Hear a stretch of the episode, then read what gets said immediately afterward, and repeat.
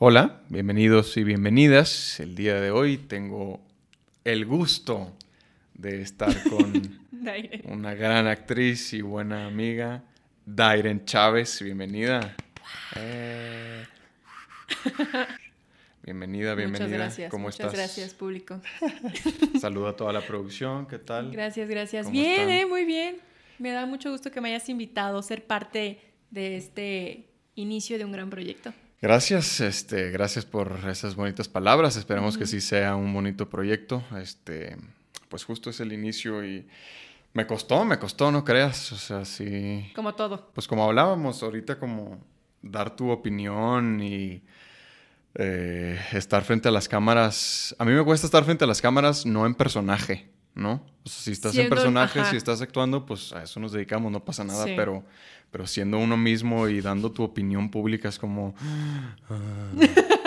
La voy a cagar. Sí, sí, sí. Sí, sí. Entonces me costaba, me cuesta Te todavía, pero pues justo como que esto es salir de mi zona de confort, ¿no? Que dicen que pues es muy bueno y hay que hacerlo, así que pues aquí estoy dando mi opinión pública. Tú muy bien, tú muy bien. Estoy muy orgullosa de ti. Gracias, gracias. Dairen, tú naciste en Chetumal, Quintana Roo. Chetumal, Quintana Donde Roo. inicia México. Justo donde inicia, ¿verdad? ¿Y qué tal la vida en, en Ay, pues mira, la verdad es que muy tranquila. De hecho, una de las cosas que dije, me quiero ir a México es porque realmente, pues no hay como muchas oportunidades de trabajo en el sentido de esto, ¿no? La actuación, cosas de arte, todo tiene que ver con la política, el gobierno y yo soy así de... Adiós política. Ujú. Sí, sí. Pero ahorita que acabo de estar ahí, me quedé un mes y me costó un poco de trabajo regresarme porque pues está mi familia, yo soy mucho de playa, soy mucho de estar en el calor, eh, es otra cosa también tu estilo de vida, o sea, sí, sí es bonito en esa parte, pero en crecimiento profesional, pues no. Y yo creo que por eso también tomé la decisión de, de venirme para acá.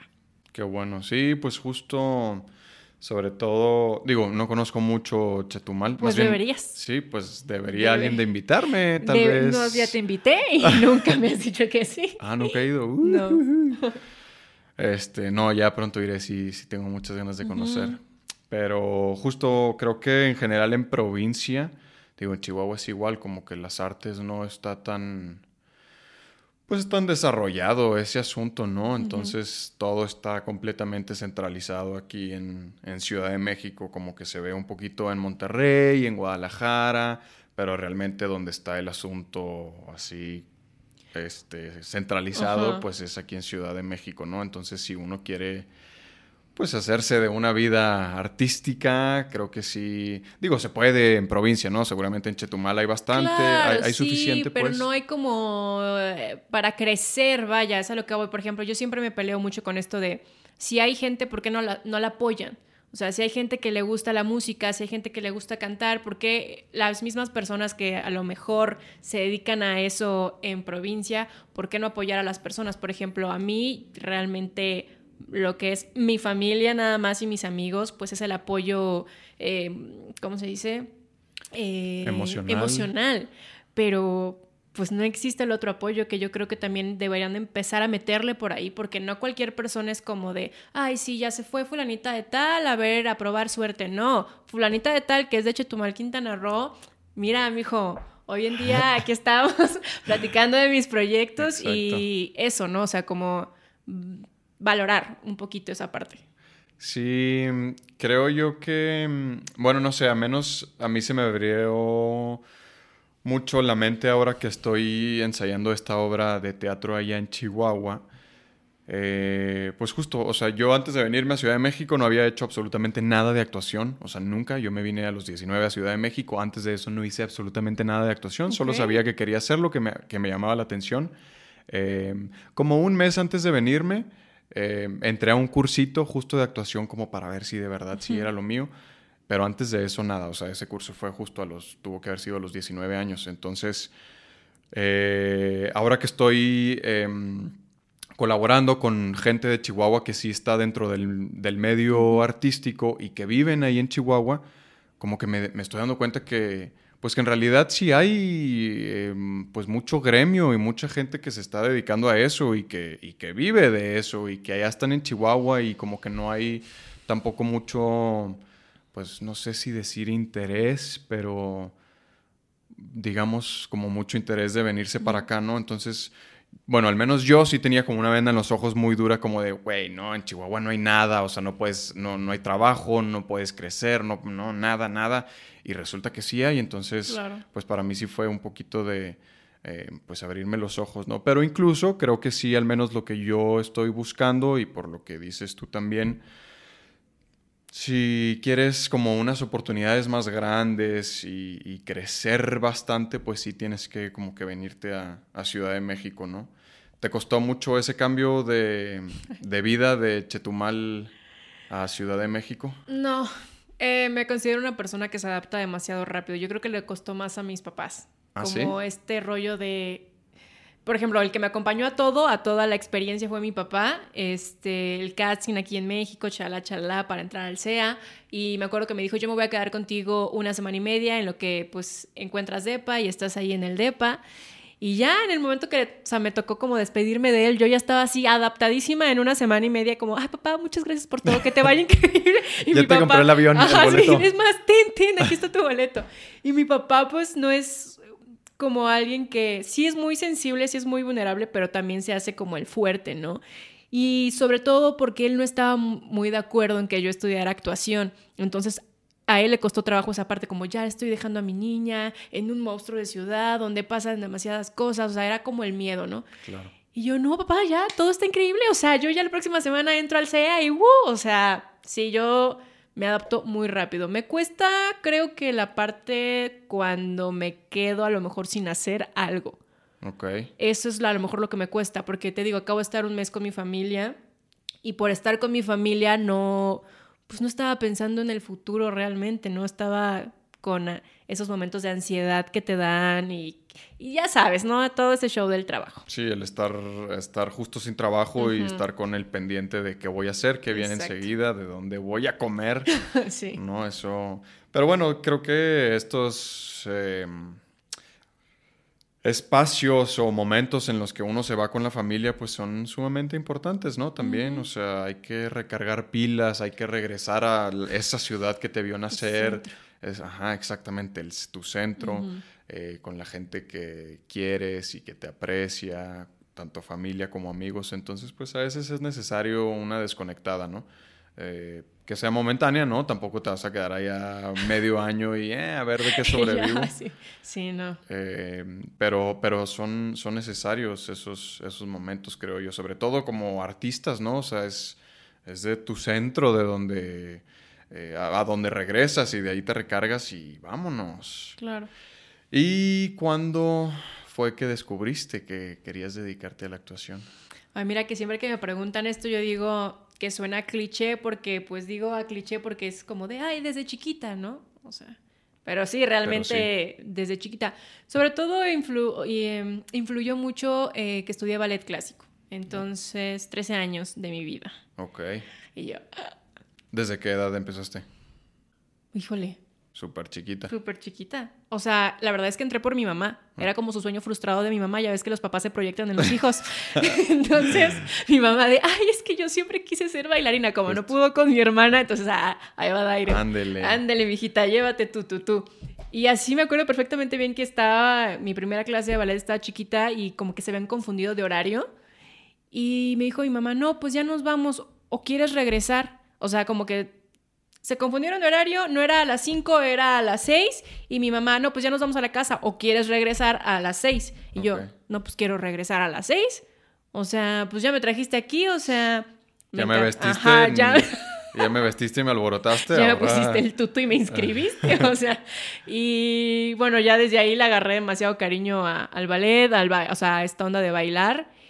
Y el momento en el que a mí me subían a un escenario para presentar un baile, de verdad, Andrés, o sea, yo me transformaba. O sea, era la niña que a lo mejor desde chiquita no hacía bien esto o el pa de buré, pero yo hacía el pa de buré, pero proyectadísima. Y la gente era como de, bueno, ¿y esa niña qué le pasa? ¿Así qué le da? ¿No? ¿Así se droga o qué pedo? Y, y, desde chiquita fue como, ay, me gusta mucho esto. Y ya un poquito más grande, igual lo mismo, pero ya grande me di cuenta yo solita. O sea, nadie me lo dijo como de, oye, mija, te proyectas mucho. Sino que yo estaba bailando y yo, ¿por qué soy la única que está poniendo cara de melancólica en esta parte del movimiento y todas así sonriendo? Porque te decían aparte, sonríe, ¿no? Y yo decía, pero es que no es un momento feliz. O sea, era el cascanueces, ¿no? Y me tocaba hacer el, el copo de nieve. Los copos de nieve, pues no están sonriendo todo el tiempo y era una canción muy melancólica para mí, entonces me decían, no, Dairen, es que tienes que estar sonriendo y yo, no, maestra, o sea, a mí me transmite poner cara de melancólica porque el frío y el copo de nieve, bueno, yo de verdad me, me volaba muchísimo en esa parte. Y ya la última vez que fue cuando tenía 16 años, hice La Bella Durmiente, me tocó ser la Bella Durmiente y era mi primer protagónico, o sea, mi primer protagónico. A los 16 años. a los 16 años. Y fui la Bella Durmiente y no sabes qué experiencia, fue muy dolorosa, pero también lo disfruté como no tienes idea y, y lo que te acabo de decir era, era, lo que mis papás veían en mí, o sea, me decían, es que yo no he visto a una niña bailar tan bonito como tú lo haces y eso que, o sea, no te estoy hablando de que somos tus papás, o sea, mis papás escuchando como al público decir, ¿qué onda con esa niña? ¿Qué, o sea, ¿por qué? ¿Qué pedo? Y no sé qué. Y yo, pues es que me transformo, o sea, me transformo y el, el poderme transformar, ¿no? En algún personaje a partir de que bailaba, pues lo traigo, ¿no? O sea, se lleva en la sangre. ¿Y por qué fue doloroso el proceso? Ay, no, no. De hecho, lo conté en la anécdota que te piden contar del CA. sí, seguro que lo quieren escuchar. Venga. Em, ya es que te dicen, cuéntame una historia, una anécdota de un minuto o dos, y tú a ver qué chingados dices en un minuto. Bueno, resulta que, pues hay las puntas, las zapatillas de ballet, las puntas.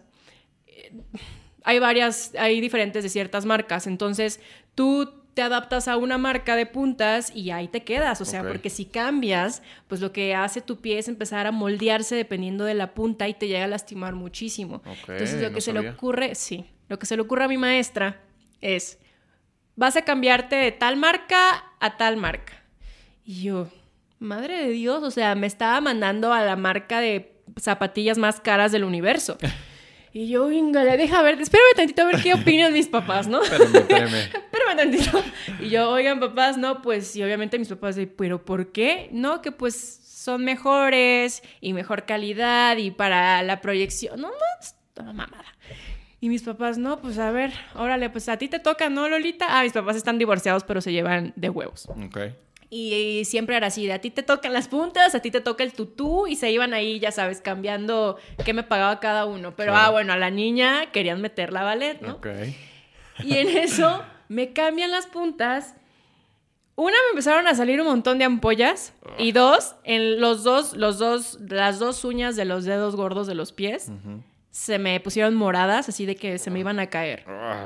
Entonces yo no podía, o sea, de verdad yo no podía del dolor, del sufrimiento, porque obviamente ni siquiera me podía parar, Andrés, o sea, ni siquiera me podía parar. Y había una muchacha que antes era bailarina, bueno, antes era alumna, era maestra en ese entonces que yo fui la Bella Durmiente, se llama Dani, Daniela, y me acuerdo perfecto que yo ya no podía con los ensayos, o sea, yo ni siquiera me podía parar y nada más marcaba el ensayo de, aquí sales tú y yo.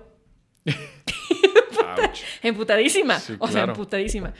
Y en eso llegó un día me meto al salón y Sasquatch, mi maestra, poniéndole mi baile a Daniela. Y yo, perra. Ah, es cierto, maestra, te amo. Ah, sí. me enseñaste mucho. Eh, pero qué perra. pero te pasaste. Y yo vi eso y yo fue como un...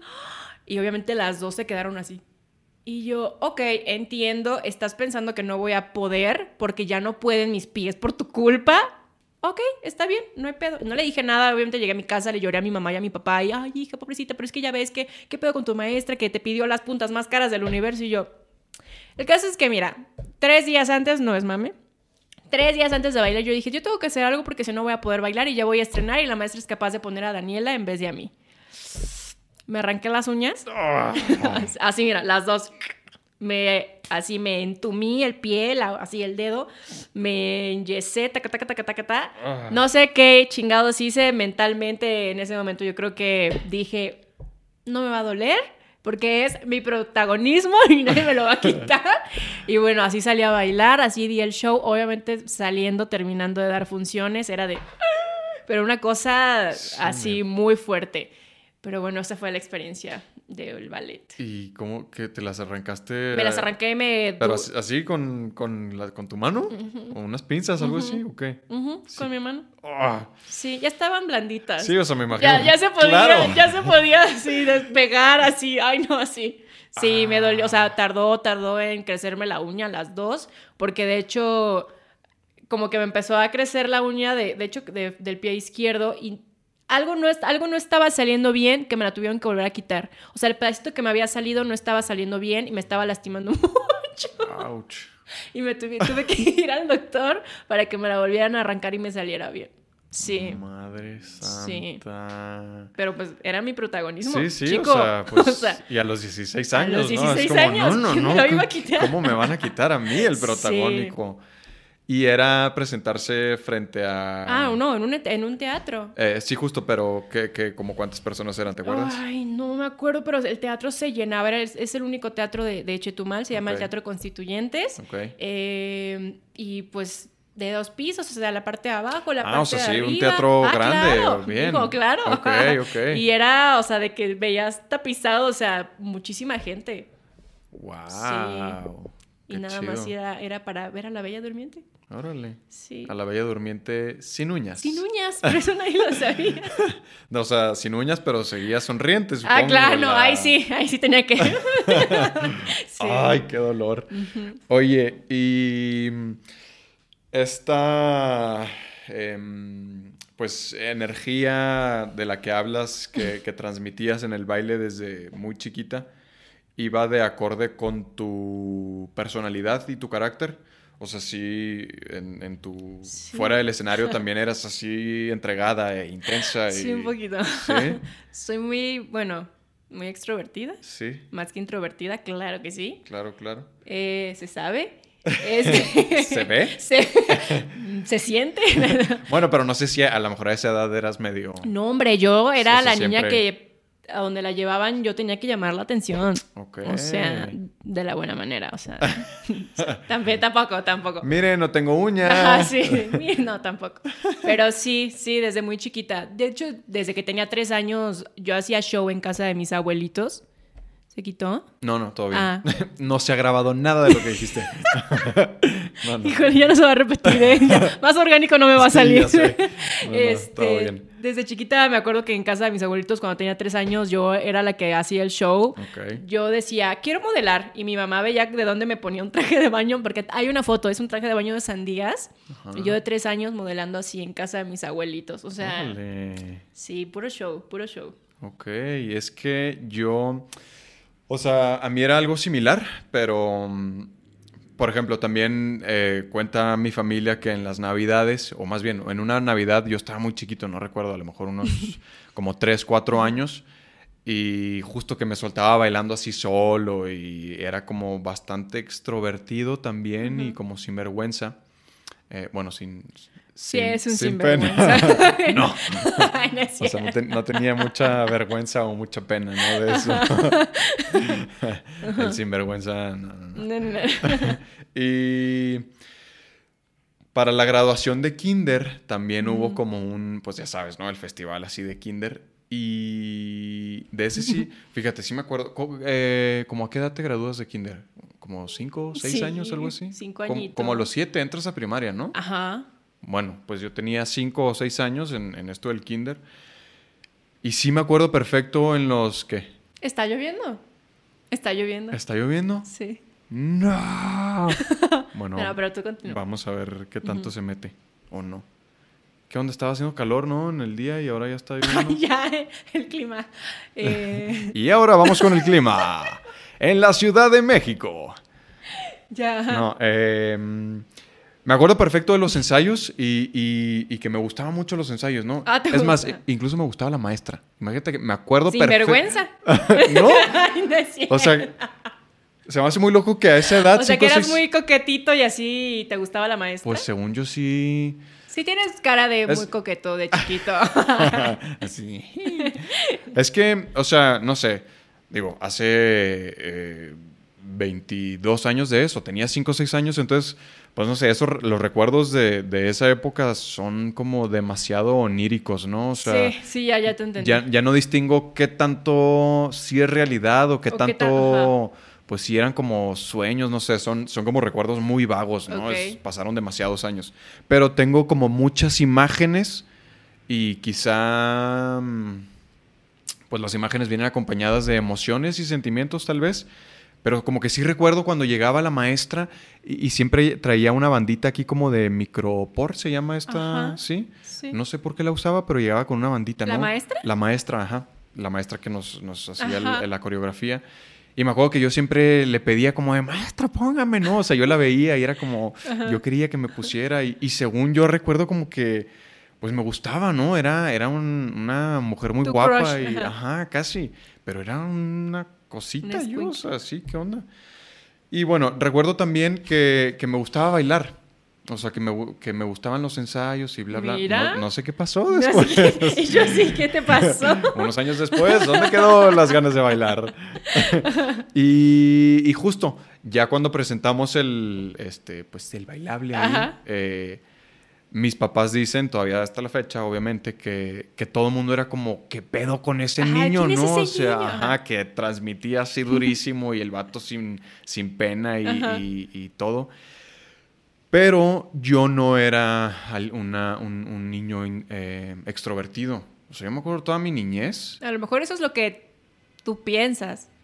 No, no, no, no, no, no, no, sí me acuerdo, sí me acuerdo perfecto. O sea, mi niñez y, eh, digamos, adolescencia todavía era bastante introvertido y, y muy justo. O sea, si me dejabas en un lugar con niños nuevos, no era ese niño que llegaba, y, eh, ¿qué onda? Vamos a jugar y la Ah. fregada. Más bien era como, Calando, Yo calando. me quedaba solito y hasta que alguien se acercara, pues órale. O sea, era bastante eh, vergonzoso y, y todo. Entonces, em, pues no entendí de dónde o qué sucedió, ¿no? Si de- el niño al que le, le gustaba bailar y lo daba todo en el escenario bailando aparte, a, a ser un niño...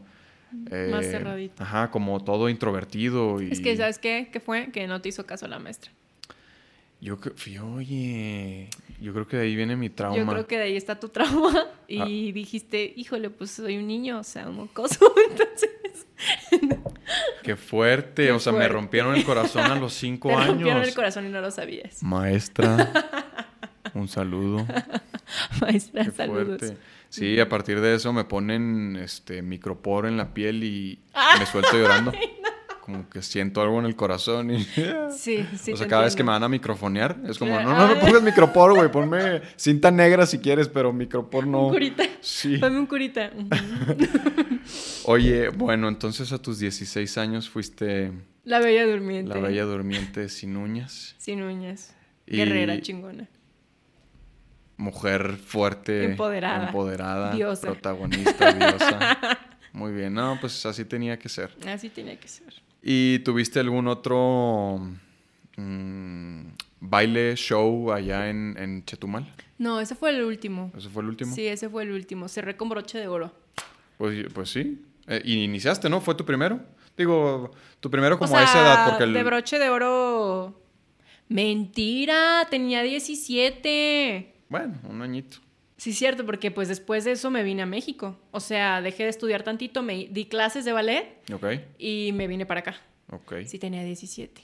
O sea, a los 17 te viniste a México. No, mi hijo. O sea, tenía Ah. 17, pon tú que iba a cumplir 18. Ajá. Y ya como entre los 18 y 19 fue que me vine para acá. Sí, justo pues como a los 18 sal- sales de prepa, ¿no? Sale uno Sí, de prepa como a los 18. Entonces tú terminaste prepa y, Y me vine, directo a Ciudad de México. Sí. Y hiciste tu casting. Claro. Bueno, est- estudiaste en el CEA, ¿verdad? Entonces. Sí, estoy en el Pero CEA. hiciste tu casting en Chetumal, No, aquí. no, no, no, lo hice en Mérida. Lo que pasa es que Ah. a Chetumal no llegaban las solicitudes en ese entonces. Órale. Hice mi solicitud. Es un caso, ¿eh? Es un caso, este, Sí, me mi imagino. solicitud. Eh, hice la solicitud en Mérida porque en Chetumal no llegan. Y de hecho, las solicitudes de Mérida se habían perdido.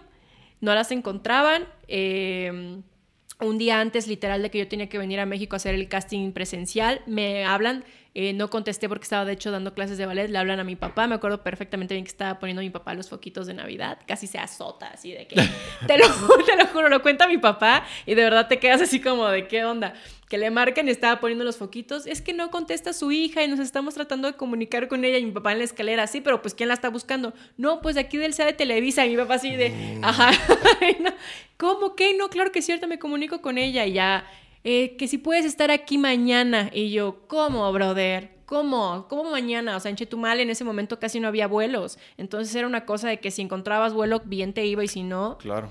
Y mi papá de que bien chido movió cielo, mar, mar y tierra para decir, tú vas a estar mañana en México a las 8 de la mañana. Madres. Y te digo que es mi fan número uno. Se echó todo el proceso, me acompañó, estuvo mientras hacía mi casting presencial, nos regresamos ese mismo día a Chetumal, o sea, también fue... O sea, el mismo día. Sí, nada más venía eso. Órale. Y ya después, ya ves que te, te avisan en diciembre porque Ah, entras en ah. enero. Sí.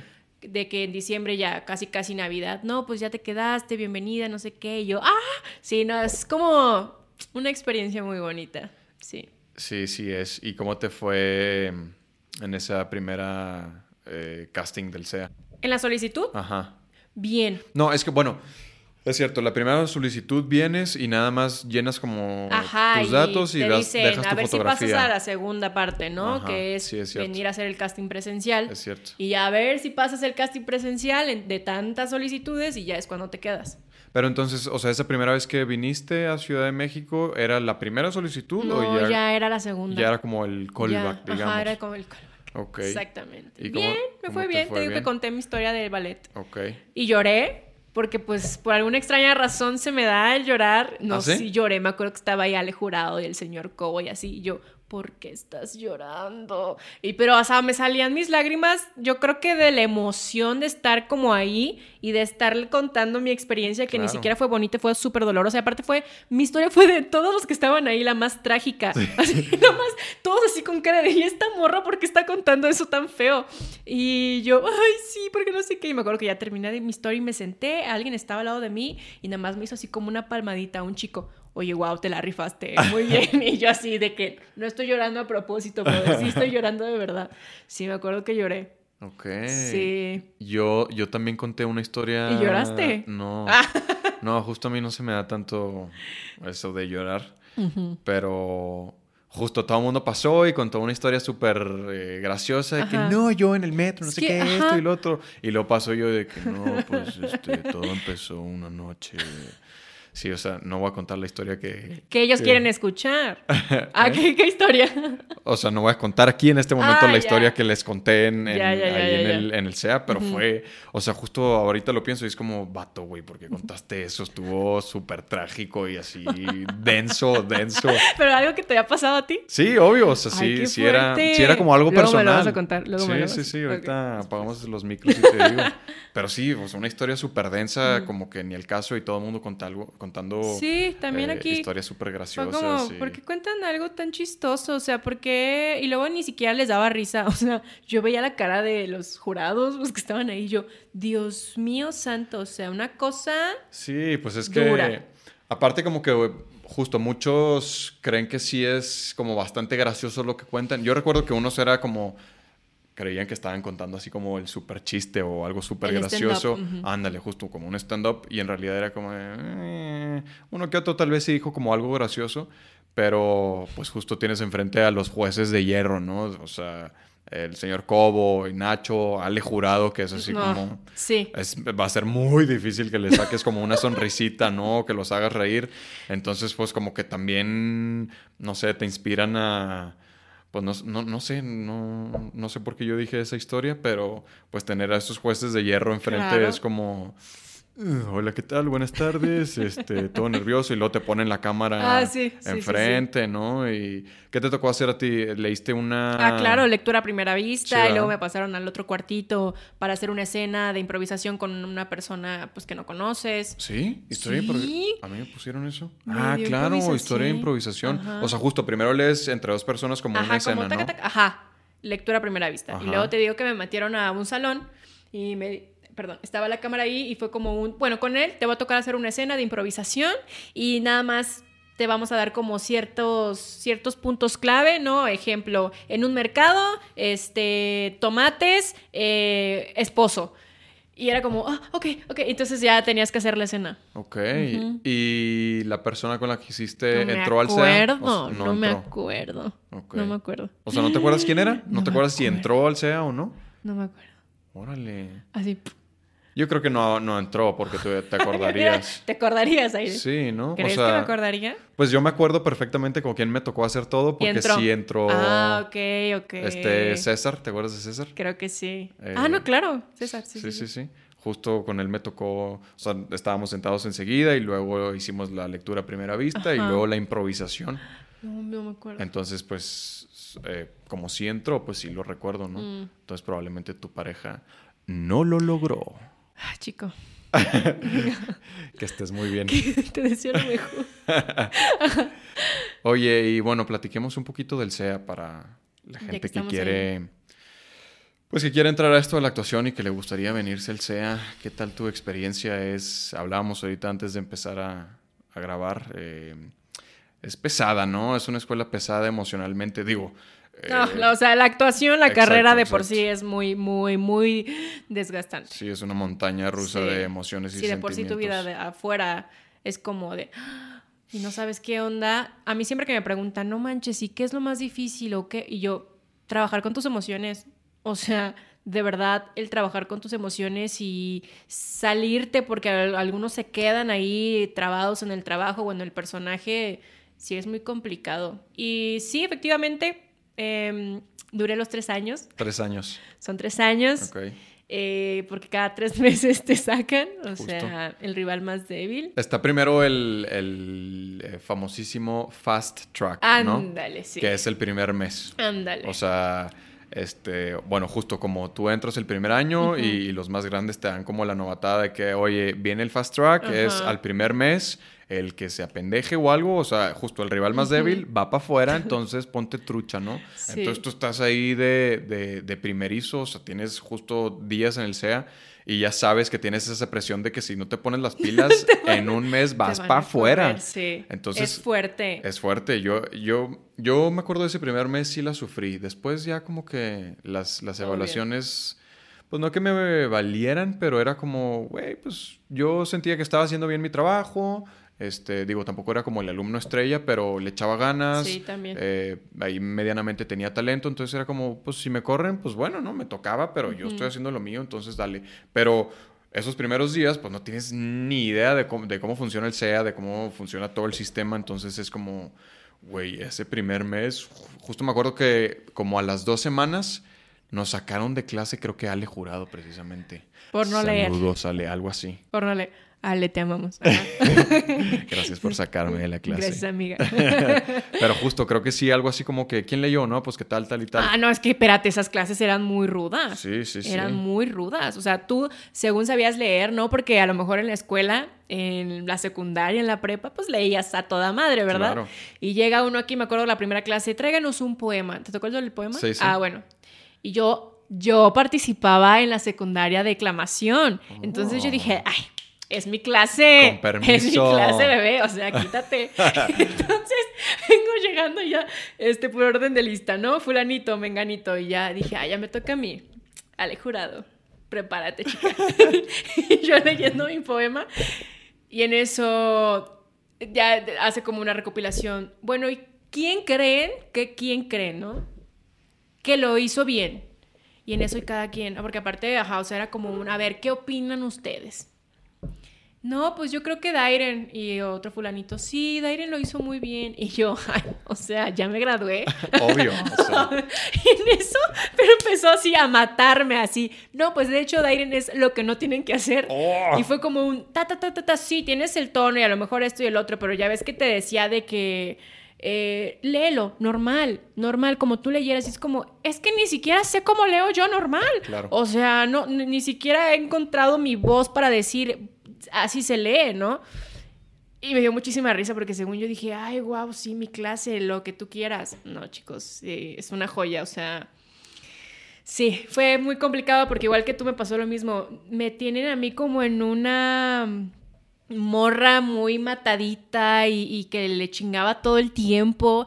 Y fue como un, yo no me chuté todos los libros, o sea, no. ¿Cómo? Corte. de verdad, o sea, era una cosa de intuición muy heavy lo que a mí me mantenía estar ahí, de verdad. Yo lo digo así y si yo se lo digo a, por ejemplo, el otro día a Beto, ¿no? Que Beto estuvo conmigo. Beto dice, Dairen, eras de las favoritas de casi todos los maestros y le chingabas mucho y yo, intuición, compadre. O sea, yo le daba a los maestros lo que ellos querían que yo les diera. Y por eso a lo mejor era, ah, sí, Dairen, ¿no? En clases de televisión que me iba increíble. Sí. Eh, sí, me iba, mira, ahí sí te puedo decir, era mi clase. Así. eh, también era de ejemplo, ah, iba a pasar Dairen, no sé qué. Y era como un, güey, pues qué chido, porque pues no me estoy matando como muchas personas se están matando, o como debería a lo mejor matarme. Y no sé, siento que eso o lo traes o lo vas como, ¿cómo se dice? Alimentando. Trabajando. Trabajando. Lo vas, lo vas, sí, pues trabajando. Pues yo creo que sí, o sea, evidentemente, pues por lo que dices, ya lo traías desde chiquita, este, este ímpetu y estas ganas de, de darlo todo en el escenario. Entonces, pues creo que definitivamente eso se transmite, ¿no? Justo puede haber personas, como dices, Em, digo, yo también me acuerdo, habían dos, tres personas que se mataban así por darlo todo y era como nomás no, no llegaban y no llegaban, ¿no? Y es, o sea, pero se vuelve difícil como que en qué punto, digo, eso no nos correspondía a nosotros como alumnos o compañeros de ellos, pero como maestro, ¿cómo le dices a, un alumno de que, oye, carnal, neta, o sea, no, no traes... ¿Sabes qué? Siento que pasaba mucho que esta parte de lo que te explican de a lo mejor de los hemisferios es, es, eh, se me tramó. Hemisferios. Eso, del cerebro, que tenemos uno que es muy creativo y el otro que es más ras, racional, intelectual, ajá. Siento que es eso. O sea, siento que la parte de que las personas que son más razonables son las que a lo mejor piensan que llevando cierta técnica es ahí. Y si te das cuenta, las personas, porque yo soy todo lo contrario, o sea, yo soy más emocional, más taca, taca, taca, taca, es pues lo que voy sintiendo. O sea, sí, a lo mejor te voy a hacer caso o, o, o, me vas a dirigir y voy a decir, ah, claro, me estás dirigiendo de esta forma, está padre. Pero como que el toquecito, no sé si me estoy dando a entender. Justo como que las personas que son más racionales eh, se, limitan, ¿no?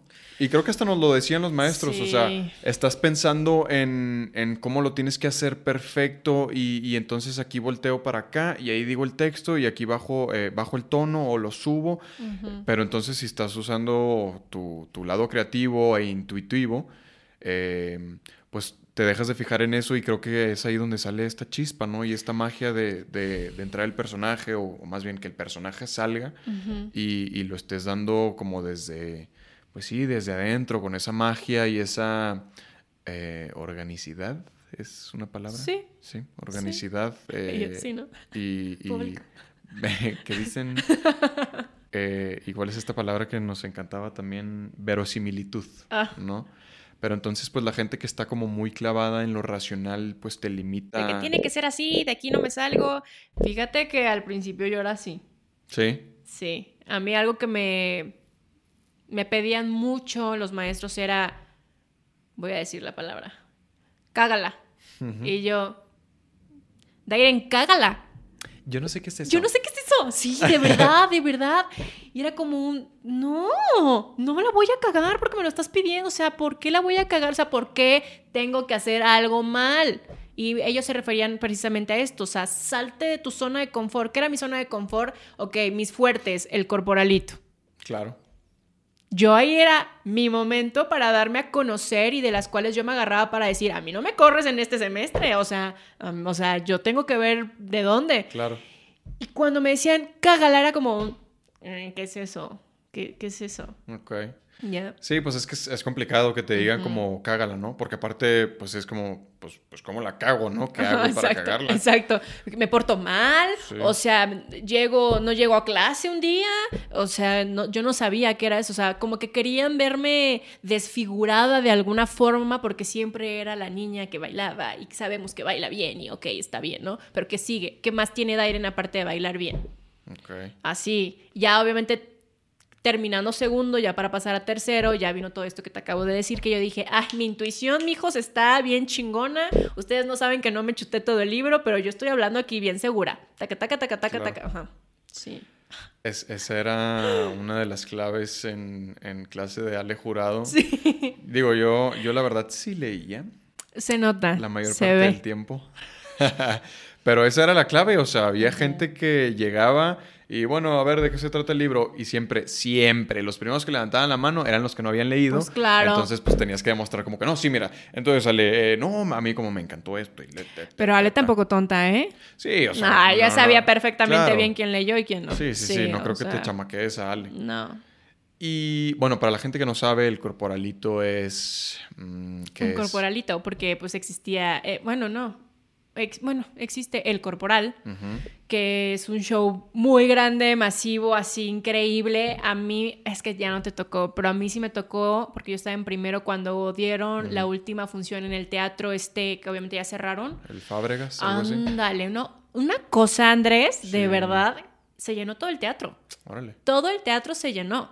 Era una cosa, era un show que todos los alumnos estaban esperando. Nacho Ortiz estaba esperando el señor Cobo porque pues era el momento de los alumnos, ¿no? De brillar. O sea, como de, ah, este es mi momento, ¿no? Y porque se decía en ese entonces que de ahí agarraban a, a los artistas o que si te veía algún productor que quería trabajar contigo, o sea, Kuno Becker salió de un corporal, no sé si sabías. Eh, creo que ¿Algo sí, así? Había escuchado, sí, Sí, sí. sí, entonces te quedas como de, ah, entonces te van diciendo todo eso y es como, ay, guau, o sea, yo ya quiero que llegue el corporal. Entonces, pues el corporalito era una probadita de... Pero tiempo, e- explica un poquito más el corporal. ento- o sea, el corporal es uno por año. Es uno por año, ajá. Y, el es un evento de baile, completamente Sí, de de baile. puro Digo, show. hay algo de También hay, actuación, ajá. ahí entran dos que tres a hablar y lo que sea, pero básicamente es a cada salón le ponen tres coreografías, ¿no? Ajá. Eh, por lo Con general. un tema. Con un tema, que son tres coreografías, eh, cada una de, de las clases de baile que tenemos. Jazz, ballet es- y expresión corporal. Es correcto.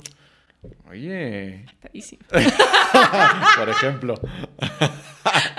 no, pues el- aparte el, el baile era lo tuyo, entonces. Sí. Entonces sí, a cada salón hace tres coreografías, una de jazz, una de ballet y otra de expresión corporal.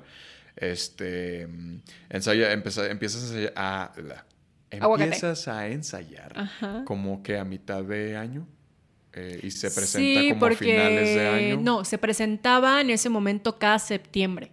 Ok, Ajá, cada septiembre. sí. Entonces, ajá, y, y dabas que es como tres funciones, ¿no? ¿Se daban o más? ¿Tres o seis? La- oh my God, se daba, es que yo recuerdo que se daba, creo que una como temprano y luego otra noche. Sí, ¿verdad? Sí. Igual que las obras. Como igual que las O obras. sea, dos al día Sí. durante tres días. Sí. Sí, entonces probablemente sí eran seis, seis funciones de corporal, dos por día durante tres días. Ujú. Eh, y justo se presentaba, había como esta función especial para productores de Ajá, Televisa productores, y sí. viene como toda la gente importante de Televisa, ¿no? Que ahí era donde todo el mundo estaba así, Ay, todo, nervioso, todo sí. cagado, ¿no? Sí. Y las demás funciones pues nos daban boletitos, ¿no? Y Ajá, pues iba y tu pues abuelita a invitar a tu verte. gente. exactamente. Entonces el corporalito es... ¿Qué es el corporalito? El corporalito, pues digámoslo así como chiquito. eh, ¿Cada cuánto se hacía? Cada... Yo recuerdo que lo hice al tercer mes. ¿Sí? Sí. Sí, era, era como antes de la primera obra, ¿no? Sí, antes de la primera obra. Sí, exactamente. Porque se hacen dos obras. Sí, se hacen Para dos la gente que no sabe, se hacen dos obras Al por año. Este, entonces el corporalito, ajá, se, se hace creo que antes de la primera obra. Y es eso, ¿no? También, según Pues yo, es e- como- ese no es grupal, o sea, más bien, eh, sí, o sea, no es de todo el grupo, sino Como de eh, todo el grupo. de, de todo el salón, pues. Ah, no, es no. literal. um, es como una, ah, una clase, vaya. Llegaron, un por ejemplo, cuando yo estaba en primero, fue así. Les voy a poner unas imágenes en el piso, al revés, hagan equipos de tanto en mi salón y dependiendo la imagen que ustedes saquen es lo que tienen que transmitir y contarnos, ¿no? A mí en ese momento me había salido una, una foto muy fuerte, amigos. Me era una morra como que si estaba secuestrada, o sea, era la morra así, Ujú, tenía los ojos tapados y alguien le estaba tapando la boca. Y era como así. Y de, de esa imagen a algo super cursi, ¿sabes? O sea, a alguien le tocó de que florecitas o cosas así. Y yo dije, en la madre que me tocó esto, bailé Roxanne, la Ah. de Moulin Rouge. Ajá. ¿Sí sabes cuál? Roxanne. Tun. Sí, sí, ah, sí, bueno. sí. Em, Que, o sea, eh, originalmente es de... Originalmente, o sí, Ay, hablé muy fresco. es- sí. Ay, no. ¿Cómo? Ay, no. O sea, sí, ¿es de Mulan Rouge original? Porque... en Pues yo la escuché, o sea, yo la ubico por Moulin Rouge. Ok, es que por, por el titín que hiciste, según yo, es ¿Como el original de, de Sting, creo. Ah, No, de Sting o de The Police, no recuerdo. Pero bueno, bailaste esa, pero la, la- ¿te tocó bailarla sola? no, eso que te iba a decir. Sí, sí era en grupitos, me pues, tocó ¿no? O sea, con Emanuel Palomares. Ok, Manuel Palomares, donde quiera que esté. sí, un gran eh, Y- bailarino aparte Aparte, de todo. aparte. Y Marco, Marco León. Ok, También. Y yo. pero ¿a poco estuvieron en la misma generación? Sí. O sea, entraron ustedes juntos. Entramos juntos y ya ves que a, a algunos los cambian, los Ujú. pasan de año. Pues a Emanuel obviamente le dijeron, tienes esta opción, ajá, gradúate ya. Sí. Tienes la opción de, de irte a tercero o quedarte, quedarte pues a los tres años. Y él dijo, ah, órale, chido, y ya se cambió. Fue cuando se fue a, a tercero, así directo. O sea, de primero se fue a tercero. Ajá. Claro, porque luego, ok, Sí, qué perrito. sí. Pero bueno, pues sí, sí, sí, Sí, sí, sí. traía pues sí. habilidades. Claro, chico. Justo se veía así como Sí. resaltaba entre los hombres, ¿no? Porque bailaba bastante bien y gran Ah, ya me acordé. te- era un concurso. El corporalito era un concurso. Ándale. Y dentro de los que bailaban era primer, segundo y tercer lugar. Y me acuerdo que muchos se enojaron porque yo había ganado segundo lugar En ese que te digo de Roxanne. Y porque dijeron, no manches, no era para que ganara primer lugar. Y yo, pues no pasa nada, segundo lugar. Tranquilos. Tranquilos. Espérense, ahorita viene el corporal. Me voy a lucir, ustedes Ahorita tranquilos. Ustedes tranquilos. Sí. Y oye, una cosita, per- perdón, invitada de lujo, pero no, no le pegues tanto a la mesa. Ay, perdóname, me emociono. Sí, sí, no. eh, Se escucha horrible. Sí, sí, sí. Te está lastimando tus hermosos oídos. Pues no, pero al, al público que nos Ay, escuche, sí. perdónenme, sí, que se repita. Bueno, empezamos del inicio. Hola, bienvenidos y bienvenidas todos. No, no te creas, nomás al final sí estabas como muy... ¡Ah! Pero todo bien, todo bien, todo bien. Ya. nomás. Es cuando no sabes qué hacer con las manos. Qué feo eso, ¿eh? Qué feo de verdad. Ya. Pues es que de ahí, de ahí sale esta toda la... De hecho, hace rato tú estabas... toco, toco, toco, toco, toco, toco, toco. ¿Sí? Sí, lo vas a ver al rato. O sea, mucho con las manos. Pero muchísimo. Yo estaba así como de... No te estoy, no te estoy criticando mal. Bueno, ya se acabó el programa. Muchas gracias a todos los que nos escucharon. No te creas, pero pues justo, o sea, Ya, ya, ya. como que busco en vez de estar... Estamos, ¿sabes? O sea, sí sabes que son fugas de, Ajá, de energía, de claro. energía. Pero... O sea, sí, sí, pero no. Sí, también... pero no, porque es una forma también de... De expresión, De claro. expresión. Y más como actores, o sea, todo el tiempo estamos usando el cuerpo, ¿no? Y somos como muy histriónicos y muy bla, bla. Ya, sí. Este, entonces... Me cansé. Entontonces, bueno, corporalito. eh, Ese era el corporalito. Quedaste en segundo lugar. Ese es el corporalito. Eh, supongo que obviamente brillabas en tus clases de baile. Este, ballet, jazz y expresión Ay, yo. corporal eras la... Sí lo era, amigos. La verdad es que no les voy a decir que no, sí lo era. De hecho, a mí me faltaba mucha malicia cuando yo llegué a México. Era muy ingenua, por no decir pendeja. Ok. Y Yo, yo, también, no- pues es que estábamos chiquitos. ¿no? Pero no sentía yo esta cosa de de eh, que existía, bueno, que existe la envidia o la gente que te hace cosas bien culeras mientras Oh. estás ahí. O sea, de verdad yo no lo veía tanto así hasta que pasé a segundo. Segundo para mí fue el año más difícil en el sentido emocional y sobre todo con mi grupo, o sea, como con la gente.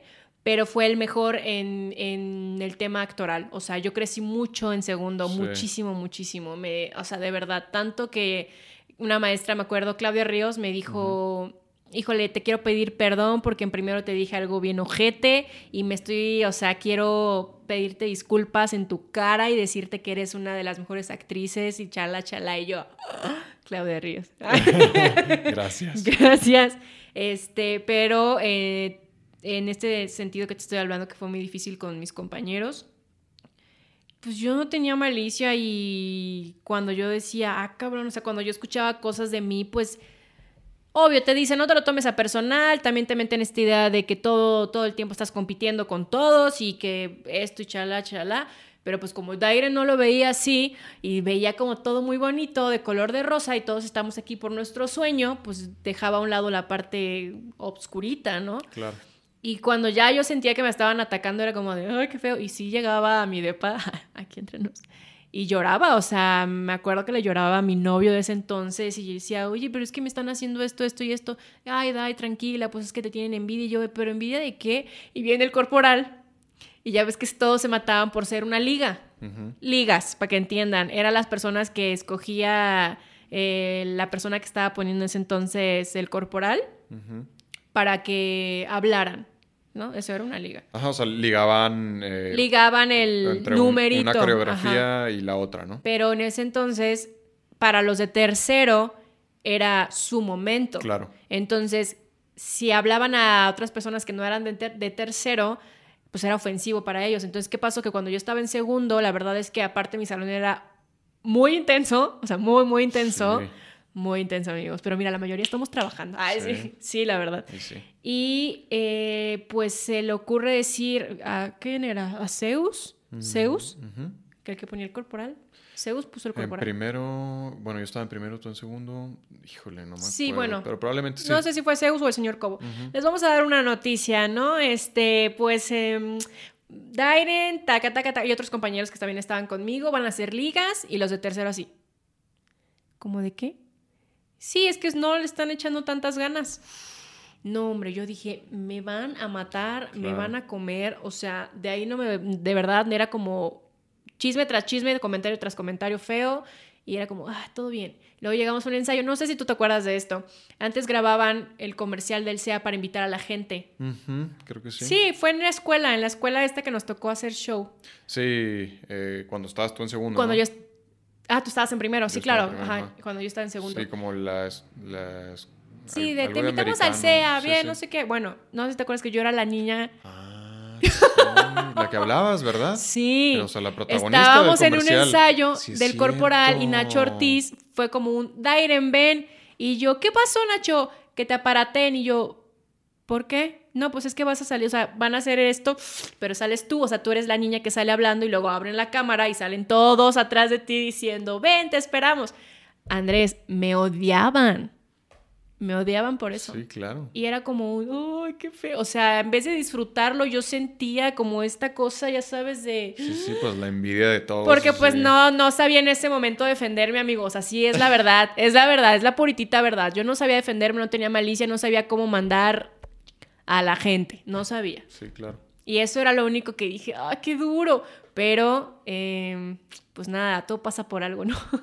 Pues al final del día sí te prepara un poco, ¿no? O sea, vaya, el SEA sí maneja como muchos, eh, mucho ego, eh, muchas envidias. Sí. Entonces, pues justo porque como que todo el mundo está buscando su, lugar y, pues resaltar y... Bueno, que realmente todos lados existe eso, ¿no? O sea, como en todos los ámbitos profesionales se puede decir, pero en este caso como nos traían de, ¿y por qué te tenemos que contratar a ti y no a ella?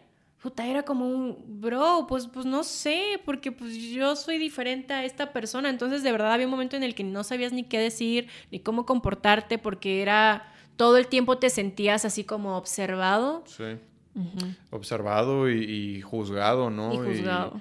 o sea, sí existía esta competitividad todo el tiempo. Entonces, pues claro, uno buscaba resaltar, más bien cada quien buscaba resaltar de la manera que pudiera y pues mucha gente buscaba eh, hacerlo pues tirando al enseguida, ¿no? Entonces, pues justo se manejan muchas este, envidias y egos y de todo. Digo, no, no se puede generalizar, no, no todo mundo, y tampoco es así como que un ambiente eh, horrible, el no, sea, nada no, de no. No, no, no, Para mí fue una... De las mejores experiencias de mi vida. Una etapa genial de mi vida. Pero sí, sí está pesado entre eso más todos los altibajos emocionales y sentimentales de los que hablamos y, el estar este, presionado que cada tres meses hay evaluaciones y, puedes, este, te pueden correr en cualquier momento. Entonces, pues justo, sí son tres años de, traer el corazón así a, mil por hora. Em, pero se disfruta y Por eso no recomiendo que se enamoren mientras están estudiando en el tú estuviste enamorada todo el tiempo. Estuve enamorada y de novia a los tres años. Qué fuerte. Lo agradezco también, claro que sí, pero fue muy fuerte. Sí, pues. Sí, porque pues también era actor, también estudiaba ahí. Sí. Pero es una recomendación, ¿eh? Nada más. Le mete. sí, o sea, pues justo una, una, una relación, pues es meterle más eh, pues más carnita, ¿no? Al asador. Una intensidad, era una intensidad muy intensa. Mm, literal. Literal. Sí, sí, también él estaba en la escuela, pues se vuelve complicado, se vuelve bastante complejo. Pero bueno, yo lo que digo es que sí te prepara eh, tanta exigencia. Eh, te prepara para el mundo exterior, ¿no? Para cuando sales, porque pues es algo similar. O sea, al final del día, desgraciadamente afuera también está lleno de envidias y egos de mucha gente. Entonces, pues esos tres años que tuviste pesadísimos, ya sales como que con una coraza, ¿no? Eh, aquí en el pecho y en la cabeza, como para no, no tomarte las cosas personales o saber que vienen todos estos egos y, y, envidias y lo que sea. Entonces, pues creo que sí, sí cumple ese cometido de, pues de prepararte, ¿no? No solamente con eh, todas las, este, todo el aprendizaje actoral, sino también esta, este este, este ímpetu o calma o disciplina para autodisciplina, ¿no? De estar calmado y de no tomarte las cosas personales y, lidiar con egos y envidias. Así que en ese punto está, pues bastante... Está muy bien. Acertado. Está muy acertado, sí. Ya para cerrar lo del SEA, ¿alguna clase con la que no hayas eh, conectado también? Ay, fíjate que sí. Ay, yo porque lo quiero mucho, pero lo voy a decir. no tienes que decir el nombre del maestro. Era la. Ah, pero para que me digas. Ah, no, o sea. ¿Era la análisis de texto? No. Ah, la de Ale Jurado era análisis de texto. Sí, creo que sí, ¿no? O narración. ¿Narración oral? Narración oral era con Ale Jurado. Creo, creo que sí. entonces, análisis de texto. Ajá. Era. No que no me gustara, sino que yo la sentía eterna. Ok. O sea, la sentía eterna y a veces nos ponían cosas que yo decía, bueno, ¿esto de qué tiene de análisis de texto? O sea, sí, pero yo creo que... Es que es porque era una clase sumamente teórica, ¿no? Entonces vienes de, sí, de estar no, yo creo que lo teórico a mí no se me da. Sí. No se me da. Oye, bueno, y 2016, ¿tú egresaste que 2015? 2015. ¿Y en el 2016 hiciste tu primera novela? Sí. Sueño de amor. Donde pude trabajar también con Andrés, ¿eh? Con, aprendiste mucho, ¿no? Ahí pudiste verme en, el set. De policía, de... ¿qué, ¿Qué? Sí, ¿no? Era de... Sí, era algo como de la Interpol. De la Interpol. Algo así como muy internacional el asunto. Es que, sí, el físico. sí. ¿Hiciste algo previo a Sueño de amor? ¿Alguna rosa? Ah, bueno, sí. Rosas de Guadalupe cuando estaba en tercero, pero es que ya ves que te daban oportunidad y a veces no. Entonces ya cuando ya estaba en tercero, ya como un poquito ya antes de graduarme, pues obviamente le pidieron al señor Cobo, oye, es que yo quiero trabajar con esta niña, no sé qué, y ya me dijeron que sí. Pero ya casi, casi graduándome, hice dos rosas, me parece, y un dicho. En ese entonces. Todavía estando en tercero. Todavía, ajá, todavía estando en tercero. Ok, entonces em, te gradúas y al poco tiempo, ¿no? Entras a, Sueño de Amor. Sí. Ok, ¿y cómo fue tu experiencia de... Pues amigos, fui, fui una elegida del Corporal. Ok. Ah, ¿literal? Sí, literal. De, ahí te vieron? Sí, Juan Osorio de ahí me vio. Ok. Del último Corporal que tuvimos de 360 grados. Ajá. Ay. Okay. o sea que sí funciona la exposición sí funciona, que te da el, Sí funciona, uno se burra y a lo mejor dicen, ay, no manches, ¿cómo? Miren, les digo que todo el tiempo te están viendo. Pues Parece que no, pero todo el tiempo. Sí, literal. Y, y de ahí me dijo, Nacho me dijo, oye, te quiere ver Juan, no sé qué. Y yo, así estaba nerviosa y dije, sí, claro. dije, ¿qué, qué, qué? Y, este, y nada, entré, estuvo impresionante. Ya, de verdad, yo creo que nunca he contado, bueno, muy pocas veces lo he contado cómo fue mi experiencia al entrar al sueño de amor. Me hablan un día y me dicen, oye, te, van, te quieren ver para un casting, te tienes que ver así, asado. Yo tenía 21 años y estaba interpretando a una niña de 14. A la madre, ok. Babyface, por siempre. Y yo, ok, pues nada, tenías que vestirte así, tenía el cabello, no sé si te acuerdas, tenía el cabello larguísimo, así chino larguísimo. Y pues la idea que me habían dicho era que iba a ir a como un casting o más bien como ver un casting, pero que por cualquier cosa yo me fuera así, ¿no? Por si llegaba como a pasar, algo así me habían dicho. Y yo, ay, sí, claro, ¿qué pasa? Yo como experiencia de, ay, wow, pues voy a ir a un foro a ver un casting para una novela, wow, qué increíble, ¿no? Y ya voy llegando y yo, hola, y estaba teniendo una lista, ¿no? ¿Quién eres? No, pues soy Dairen, Dairen Chávez. Ah, claro, estrella. Y yo... Sí, soy estrella, pero... o sea, bebé, claro que soy una estrella. y, y, yo, ajá, sí, entonces no lo, había, no lo había entendido. O sea, que era como una estrella. Sí, tu personaje. Y yo, ah, ok, sí, el personaje se llama estrella. Sí, claro. Y ya. Fui la última en pasar, o sea, como que estaban pasando por familias, porque la novela se trataba de cinco familias, no sé si te acuerdas. Sí, sí. Y la mía, pues, era la familia Gallo, se llamaba la familia Gallo. Okay. Era con Emilio Osorio y Osvaldo de León, que eran mis hermanos. Emilio estaba chiquititito, chiquititito, tenía 11 años, yo creo, en ese momento. Y pues Osvaldo de León, ¿no? Una chulada de persona. Y en eso, se me olvida que le estoy pegando a la mesa. ¿Le pegué? Ah, Señor, ¿le pegué? Ah, perdón, ya ni siquiera te habías dado. Muchas gracias por escuchar. y, en eso pues ya me, me, hicieron esperar pues un montón y ya, no, pues venga, la última familia, Dairen, ven, pasa con ellos, que no sé qué, y yo, ah, a todo dar, yo estaba haciendo una escena con ellos, yo pensé que estaba como en una clase de televisión, así, de verdad. Justo. Bueno, ¿y qué te gustó tu sorpresa? Yo qué Juan, yo qué bienvenida, estás, estás, y yo no te creo, o sea, dije, ¿qué, qué? Yo ya estaba dentro de la novela, nada más era como pues parte del show. Y lo que obviamente ya luego me enteré es que, y que se me hace muy padre, que hoy en día lo sigue haciendo, es que Juan, dentro de Juan Osorio y otros productores, agarran, tratan de agarrar siempre a alguien del SEA que se acaba de graduar. Okay. Entonces me dijeron, pues tú eres la de ahorita, me encantó mucho tu trabajo de lo que hiciste en el corporal, eh, me han hablado muy bien de ti, tus maestros, Nacho Ortiz, el señor Cobo, y pues la verdad es que bienvenida a la familia de Sueño de Amor, eres de, pues estrella, la familia Gallo, y yo así. Yo lloraba, o sea, obviamente yo llegué a mi casa a llorar y dejé, o sea, era una cosa que sí, no lo puedo creer así. Y pues muy emocionada, o sea, la verdad es que una de las novelas, ha sido de las novelas más largas de mi carrera, de mi trayectoria. ¿Ah, sí? Sí, un año. Ok. Duró casi un año, sí. ¿Tú, no te acuerdas? No. Duró casi un año, sí.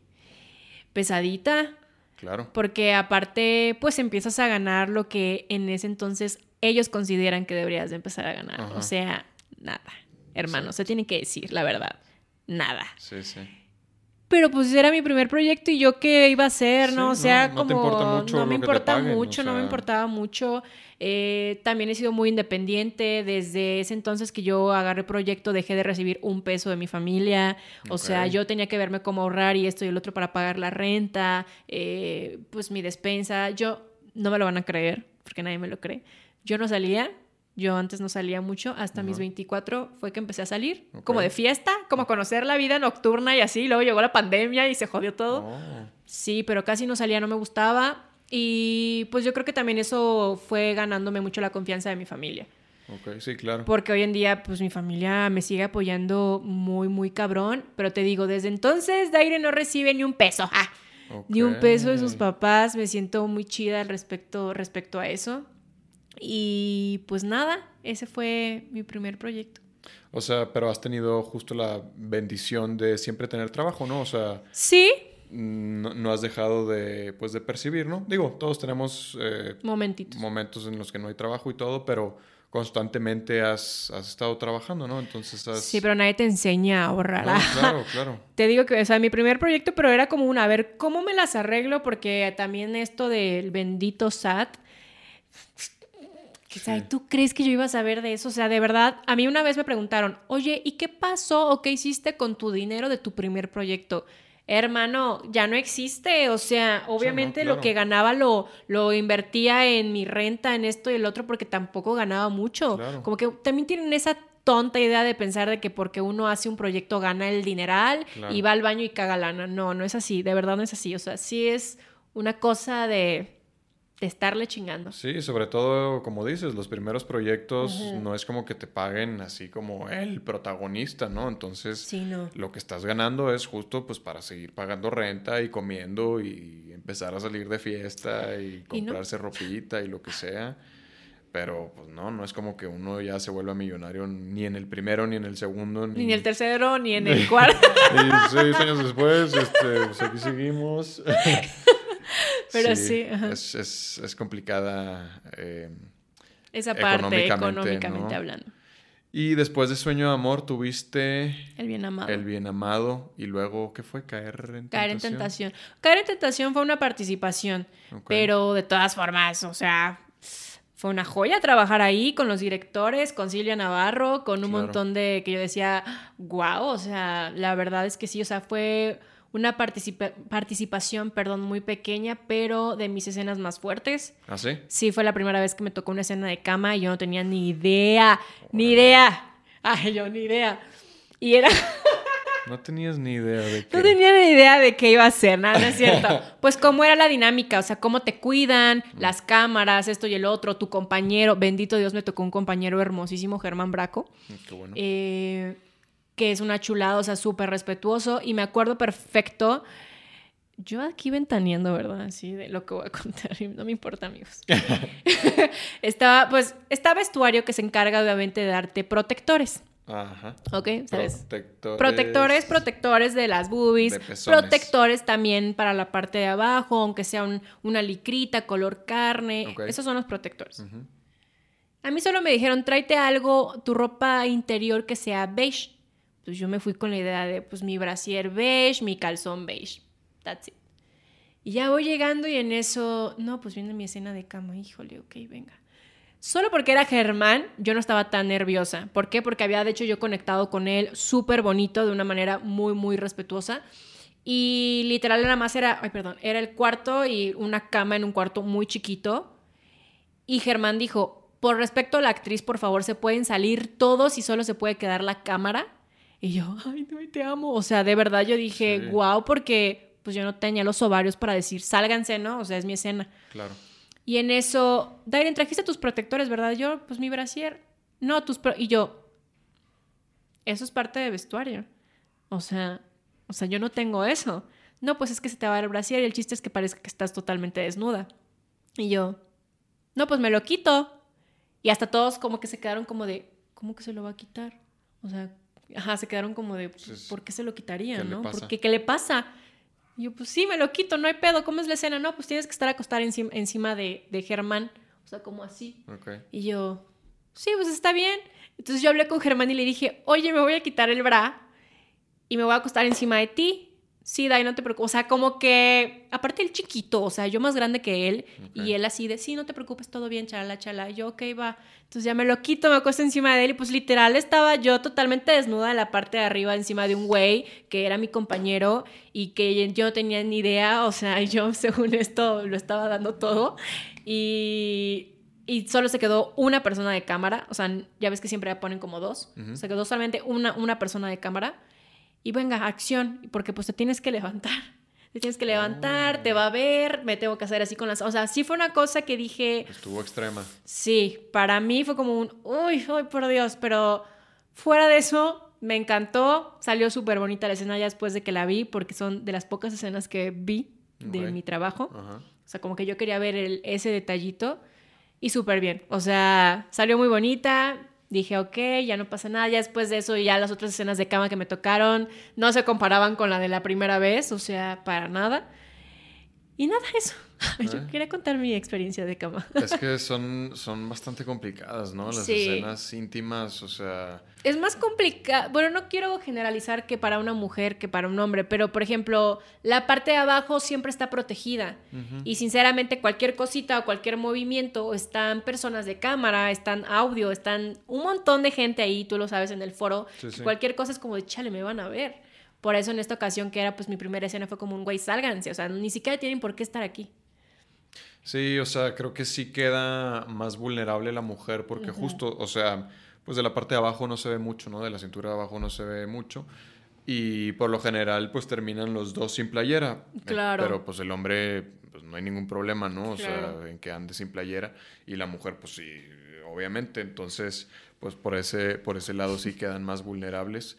Pero pues ahí era para que tuvieran resuelto, ¿no? Los de vestuario, o sea, con protectores o algo. O te pones de acuerdo con el director. O sea, el último proyecto que hice también algo parecido. Tenía una escena íntima con mi pareja y yo le pregunté al director, a ver, aquí entre nos, ¿me tengo que poner protectores? O sea, ¿qué se va a ver realmente? Yo, yo estaba, según esto, como hincada enfrente de mi pareja y solamente se me iba a ver esto, o sea, esto.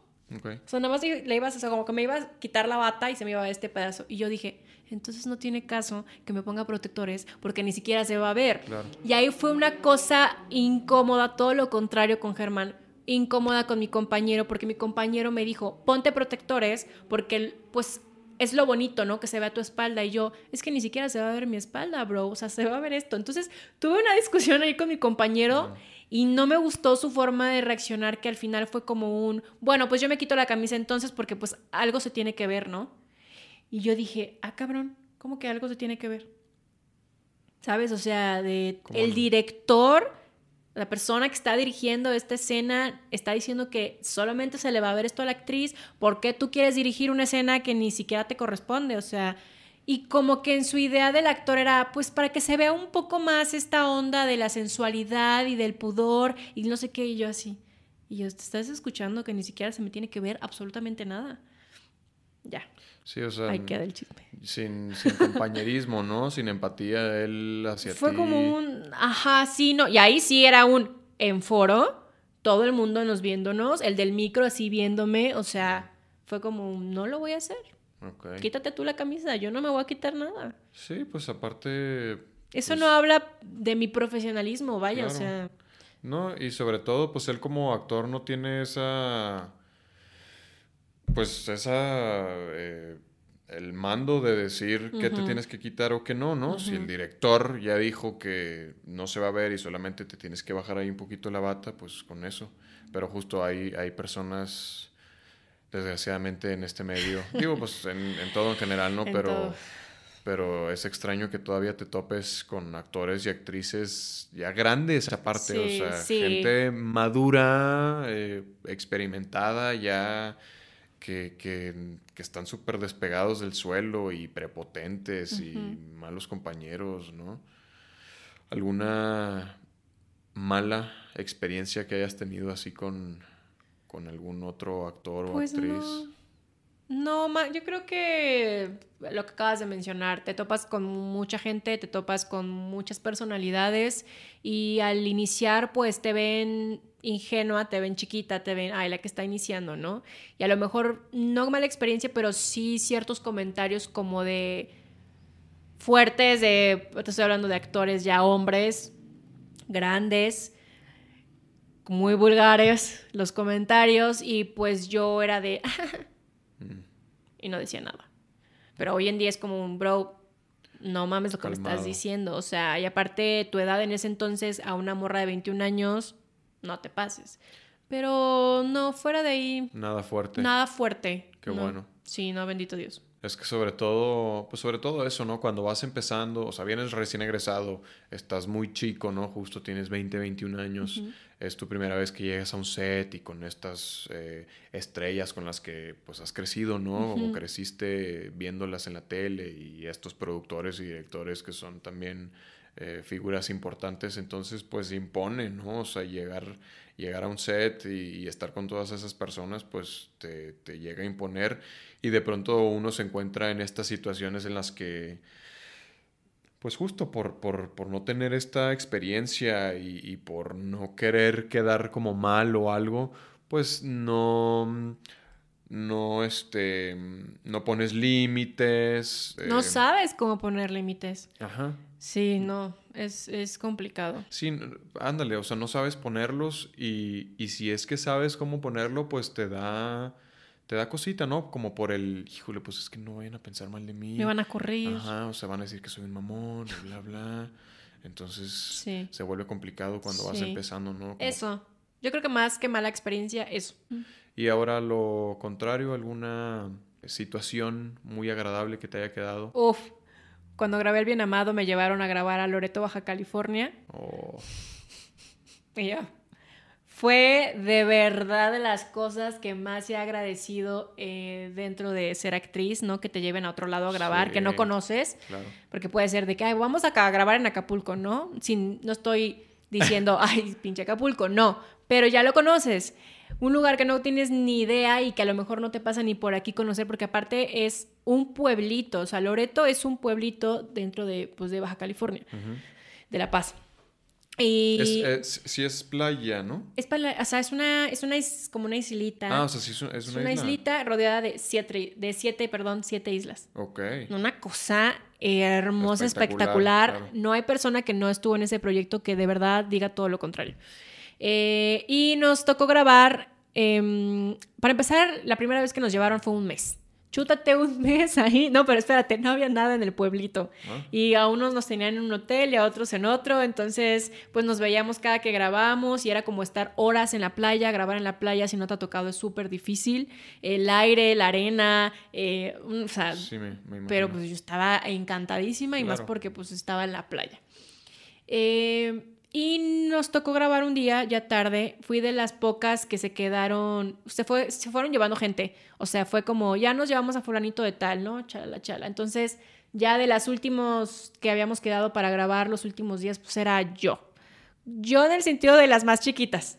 Porque era Dairen y ya puro actor ya grande, ¿no? Y actrices grandes. Y era como, bueno, ya me estoy quedando solita, ya se están yendo mis compañeros con los que estoy interactuando y pues bueno. Y dije, bueno, todo bien y nos tocó grabar como arriba de unas rocas, una escena muy difícil. Y de ahí nos teníamos que regresar por una carretera. Saludos a la moto. Salud. Por una carretera muy chiquita. O sea, todos de verdad era como un.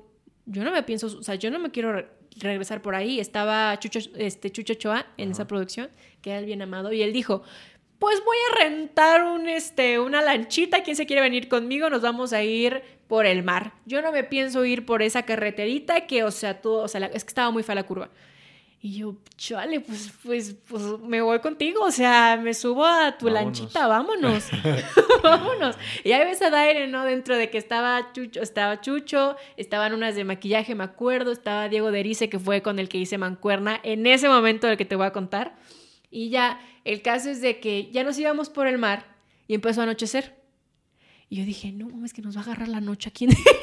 Qué miedo, ¿no? No, espérate. Vimos un atardecer, Andrés. Yo dije, güey, ¿qué es esto? O sea, está muy pasado de lanza este atardecer. En eso me tocó ver el cielo como nunca en mi vida yo había visto un cielo así. La galaxia completa podías observar. Estrellas fugaces, de esas este, que se mueven solitas. ¿Cómo se les llama? Em, satélites. Satélites. Bueno, en ese momento Daira no tenía ni idea que era un satélite, ¿no? Entonces. Algo se está moviendo. Nos están viendo, ya vienen por acá. no estamos solos. Eh, y bueno, me pasó algo horrible que, pues, la verdad es que la experiencia lo ganó. Ganó la experiencia. Me bajó. Me bajó, amigos. Ok. Y obviamente se le ocurre a Chucho decir: aquí hay unas aguas termales, nos vamos a parar. Y yo, no, Chucho, estaba... O sea, no, yo, o sea, como que yo tenía pena y no le quería decir a nadie que me había bajado y la única persona que estaba al lado de mí era Diego de Erice. Y entonces le dije a Diego, me da mucha pena lo que te voy a decir porque igual ni, ni tenemos como mucha amistad. Tanta confianza. Pero me dice, ay, Dai, no, no te preocupes, me quedo aquí contigo. Súper lindo, se quedó conmigo en la lancha y aparte me dijo, no me voy a bajar a las aguas termales porque ni siquiera traigo traje de baño, ¿no? Y entonces nos acostamos. Entonces en el momento que nos acostamos, mientras los demás estaban en sus aguas termales, era una cosa de que yo le decía, mira, mira, mira, se está moviendo algo. Entonces ni siquiera él sabía que era un satélite. Y le digo, qué chistoso, ¿qué es eso? Pero era una cosa de que una tras otra, y eran una, grandes, o sea, decíamos, no es una estrella fugaz, pues porque no es una estrella fugaz. Y bueno, ya, te resumo. Ya nos íbamos regresando y pues se me, me acordé que me había bajado. O sea, imagínate que se me olvidó que me había bajado. Entonces me acuerdo que, yo, que me había bajado y yo, madres, güey, me tengo que parar y me tengo que bajar y, así. Dije, ay, ya ni pedo. Entonces ya me paré y Diego todo bonito vio así como de, ay, no te apures, dale, vete, vete al baño. Me bajé al baño y ya como que todos súper chidos de que obviamente no dijeron, no, ya David le bajó, ¿no? Porque pues ya es gente grande, por Dios, ya sería muy estúpido que, que alguien bromeara con eso. Sí, sí, sí. Y me quedé en shock. O sea, te lo juro que me, me, me, quedé así como de, güey, en la vida yo creo que hubiera venido a Loreto si no hubiera sido por trabajo. Eh, no sabía que existía, no sabía que, que, es un pueblito, que nadie lo conoce, eh, que existen otras siete islas alrededor de ella y que están que te cagas. Este, solo fuimos a conocer una realmente, pero una joya. Vimos ballenas, delfines, o sea, yo estaba en shock. La experiencia completa. La experiencia completa.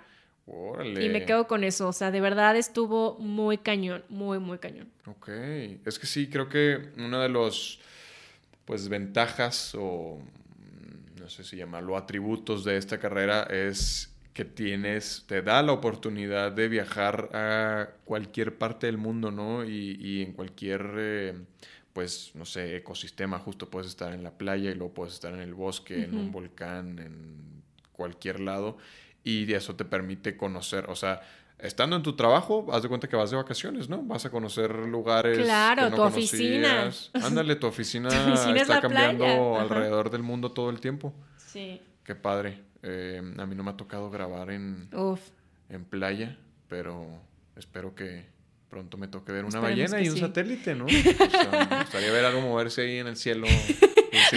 No te preocupes, se soluciona. Todo así en el cielo, yo tirándote así, papelitos. Una palomita Mira, se está moviendo. Mira, está Andrés. Sí.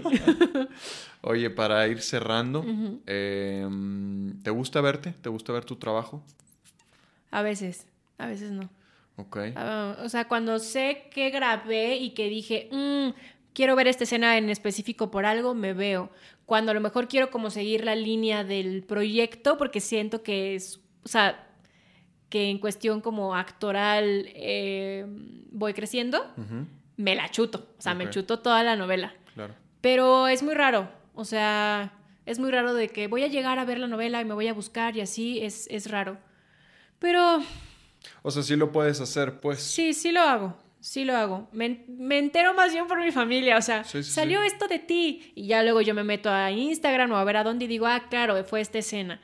Eh, no me, o sea, de hecho estoy aquí en el micrófono, pero la verdad es que no me gusta mi voz en el micrófono.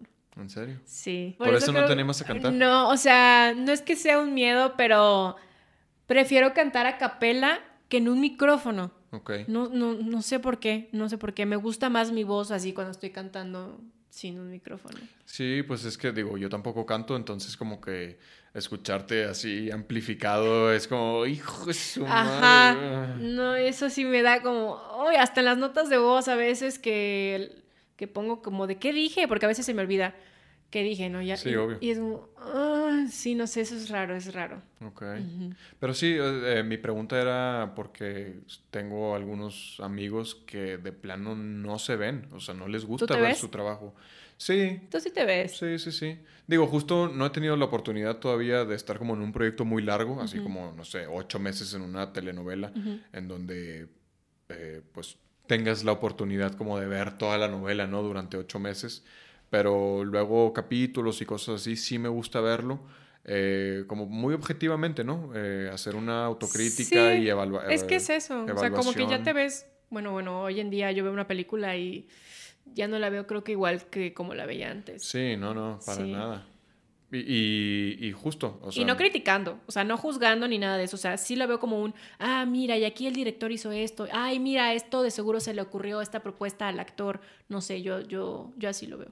Sí, no, por supuesto. Ah, yo me acuerdo muy bien que nos dijo Luis Eduardo Reyes en segundo. Un saludo a Luis Eduardo. Hola Luis Eduardo. Eh, así una de las primeras clases nos dice como de, prepárense porque si siguen en esta carrera, ustedes nunca más van a volver a ver el cine de la misma manera, ¿no? Digo, ni el cine, ni el teatro, ni la televisión. O sea, sí, pues justo al ir, al ir adquiriendo conocimientos, eh, pues tu percepción empieza a cambiar, ¿no? Y ya ves como, mira, ah, cómo jugaron con la cámara y con la iluminación y esto y lo otro, entonces empieza, empieza a cambiar. Muchas veces he extrañado justo el poder sentarme a ver una película... Eh, que te sorprenda. Ajá, o, o, simplemente hacer una palomera, no sé, de repente un domingo en que me siento ahí a tirar hueva y, ver una película X y como de solo eso, estar viendo ahí una pendejada en la tele, como que ya no puedo. O sea, estoy juzgando mm, y, no de una mala manera, sino haciendo un juicio como de, ah, es que mira, que hicieron esto y esto. Como decir, no, güey, quiero no estar pensando eh, muy profesionalmente cómo lo están haciendo, ¿no? O sea, a veces sí extraño ese, esa ondita de una película. Ajá. Pero sí, normalmente más bien, no normalmente, pero sí a veces me veo como para hacer una autoevaluación. Y pues de todos modos es raro, ¿no? O sea, siempre verte a ti mismo es como, bastante extraño, pero, pero a veces sí lo hago. ¿Actor o actriz con la que te gustaría trabajar? ¿Mexicano? Ah, eso te iba a preguntar, mexicano o mexicana. Ay, pues mira, cuando estaba chiquitita, híjole, no. Perdón. No, eso no se puede. O sea, yo no le puedo pegar a la mesa, pero él sí puede toser su flema. Este, Pero me volteé acá, o sea, no en el micrófono. o sea. con alguien que no haya trabajado. Sí, Uy, quiero trabajar con Eugenio Derbez. en serio. Por mi lado, mi parte, salirme tantito de esta zona de confort y, y meterle a algo que pues él sabe hacer, que es comedia. O sea, es que uno piensa que es fácil, pero no. Sí, no, no, no, para nada. No, no es fácil. Em, pero sí estaría, estaría chido que, aunque sea trabajar en su producción, Claro. con todo esto que ha hecho últimamente. Ok. Em, ah, es lo que te iba a decir, que cuando estaba muy chiquita yo veía telenovelas y va a sonar como de, ah, pero por ejemplo, Andrés Palacios, Ah, sí. eh, que yo lo veía en caer, en te- digo, en... Ay, la isla del guardaespaldas. Ay. Caer en tentación. Este... Eh, o no. sea, ¿estuviste tú en esa? No, no, no. Ah. Él estaba en TV Azteca cuando yo estaba chiquita que veía esta novela que él era el Ah. guardaespaldas. Uy, no. Me voy a- Amor en custodia. Amor en custodia. Amor en custodia. Cuando veo, cuando estoy trabajando, o sea, cuando me tocó trabajar con él, yo fue como un, no mames, que es Andrés Palacios. O sea, eso me ha pasado y de verdad no me la creo. O sea, ya tener a la persona, digo, güey, Silvia Navarro. Pon tú que a lo mejor no tuve escenas con ella, que esa también me gustaría mucho trabajar. Ya con ella, con ella, de que tener escenas con ella y así, también me gustaría mucho. Pero solo el hecho de tenerla ahí era como un, güey, Silvia Navarro. Claro. O sea, neta, se me hace una chingonería de actriz y de mujer. Sí, sí. Y te, te digo, eso es lo que me ha pasado. O sea, como de chiquita ver ciertas personas que yo decía, ay, wow, me ha tocado trabajar con ellas. Qué padre. Sí. Sí, muy pues es chido. que eh, esto mismo que te decía, ¿no? Llegar al set y poder estar trabajando al lado de, pues llamémoslo ídolos, pues es como un sueño hecho realidad, ¿no? Y Sí, más... Saludos, Andrés Palacios. Te amo. Sí, te amo. Sí, no, claro, o sea, también me ha llegado llegar a, a algún set y estar enfrente de una mujer que me ha gustado toda mi vida, es como... O sea, hasta se vuelve complicado, ¿no? Porque haces la escena con te ella pones y- nervioso. Claro, como, claro, no. claro. Pero bueno, pues es parte de, del reto. Sí. Oye, ¿y actor o actriz internacional con la que te gustaría trabajar? Ay, qué nervios. Ya sé. Me puse nerviosa. ¿Por qué? No sé por qué me ¿Es puse un crush? ¿Te, ¿Tienes por ahí un Pues, crush? ay, tengo un montón de crush, o sea, ¿de qué me hablas? La verdad es que, ay, no sé, porque pienso en muchas personas. Uno, dos, o échale Está muy, todos, está muy de completa. sueño, pero ¿por qué no? O sea, me encantaría hacer algo pon tú, con Leonardo DiCaprio, Brad Pitt. ok. Ay, puro papi. Mira, que eso es una cosa que ustedes tienen de que, ay, sí, porque está guapo, no, no se merece un premio. Trabajan muy bien. No, no, no, claro. Yo no digo que no. Ay, son- yo ya molestísima. Sí, me dejas en paz a Leo. No, no, no, son excelentes actores. Timothy. Timothy. Eh, ¿sí ¿Sabes quién es Timothy? Sí, sí. Chalamé, algo así. Ándale, su apellido está súper raro. Sí, sí. La verdad es que de aquí, o sea, de lo último que está ya como muy moderno, se podría decir que fue Euforia, estaría divino hacer algo también con Zendaya.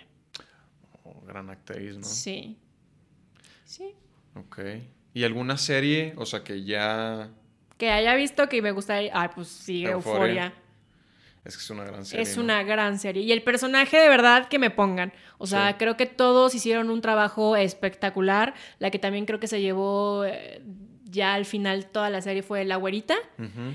¿Sí sabes quién? Sí, sí. eh, casi se Ándale, ajá. Uf, o sea, wow, wow, wow, esa morra. Sí, es que todos, o sea, aparte fue una serie sumamente retadora, ¿no? En todos sentidos, o sea, justo como muy sexual, entonces muchas en- escenas sumamente íntimas, muchas escenas sumamente violentas, o sea, Sí. está densa la serie, ¿no? Sí, para poder llevarla también, para que no, como que no salirte del hilo, como que no perder también como, ah, ya, qué hue- hueva, esto siempre se ve, siempre se habla de esto, droga, sexo. No, o sea, realmente sí hablaron de esos temas, pero la forma en que lo abarcaron, que al final, bueno, Zendaya se volvió productora, Sí, no manches. o sea, qué genial, ¿no? Ah, Para allá vamos. Claro. ¿Por qué no? Claro que sí. Pues, Pues los- estamos empezando. ¿no? Exacto, los, los límites se los pone uno mismo, entonces no hay límites, Muy bien, ¿no? exacto. ¿Director o directora con la que te gustaría trabajar? Ay, Échale el que quieras, mexicano, internacional. internacional. Este, y yo, ay, si no, porque mexicano no. Sí. Obviamente, mexicano también hay muchos chingones. Del Toro, me gustaría trabajar con Del Toro. Siento que hace cosas bizarrísimas que me encantaría también Sí. como alguno de sus monstruos, estos locos que luego se le ocurren. ¿Llegaste a ver Mamá? ¿Mamá? No la he visto. Ay, no. Vean Mamá, por favor, Del Toro. Ok. Una cosa eh, espectacular. Para los que saben qué onda, bueno, no un monstruo así porque sí da mucho miedo, pero una película de terror con Del Toro. Ok. Y este, se me fue el nombre, el que hizo Kill Bill, Eh, Tarantino. Tarantino. Uf. Yo sí. sería una actriz de Tarantino. Sí. Pues creo que ya no. No, No me importa porque solo dijo que iba a hacer tantas películas, Ajá. pero no me importa. Luego Sí. igual renace y, y dice, ya quiero volver a hacer otra película. Voy a hacer otras nueve. Sí. Dijo ocho, ¿no? No, no recuerdo el número, pero. 8 o 13. Ajá. ¿A ti? Eh, Director. Pues yo creo que definitivamente con esta trilogía mexicana increíble, Cuarón, Iñárritu Ok. y Del Toro. mm, yo creo que Del Toro sería el que menos me gustaría. Ah, es que no es Este, tanto tu... sí, tu estilo. No, no, no. Definitivamente no. Iñárritu o Cuarón. sí, Se sabe, se sabe. te queda muy bien. Y yo sí. no te creas. Pero mm, sí, definitivamente con Iñárritu o Cuarón me, me volaría el cerebro. Y mm, internacional, Madre Santa, este, quien me gusta bastante. Ah, eh, mm, eh, Fincher, David Fincher, que es el de Fight Club. Ok. eh, ah, qué buena película. Siempre, me, me gustan todas sus películas y Qué siempre que las voy a mencionar se me olvidan. Pero es este, el de Fight Club, creo que es el de Seven. eh, Ok. tiene todo, todas son un éxito, entonces él me gusta muchísimo su trabajo. Y por ahí se me están escapando algunos otros, pero, pero él se me viene ahorita a la cabeza. Ok. Algo que te haga feliz, aparte de el arte. De mí. Ah, este. Mi familia, los atardeceres, la risa de mi sobrino, Ok, un buen café sin hacer absolutamente nada me hace muy feliz. qué bonito. Eh, el mar, estar en el mar, um, reírme a carcajadas hasta llorar con mis amigos Mm, y ser yo. Poder ser, o sea, poder ser yo a donde sea que vaya, con quien sea que esté, el poder ser tú siempre se me hace una joya.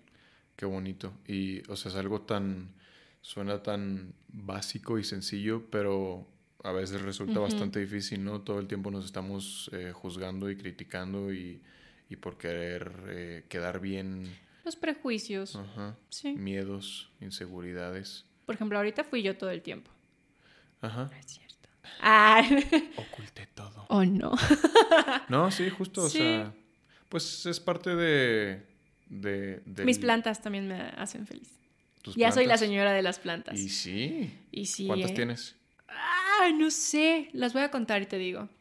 Fácil, más de 10, ¿no? Ay, ¿qué? ¿No? Creo que sí. Creo que sí tengo más de 10 plantas. Es que tienes como chiquitas Entre también. chiquitas, entonces- medianas y grandes. Ajá. Grandes, grandes tengo cuatro.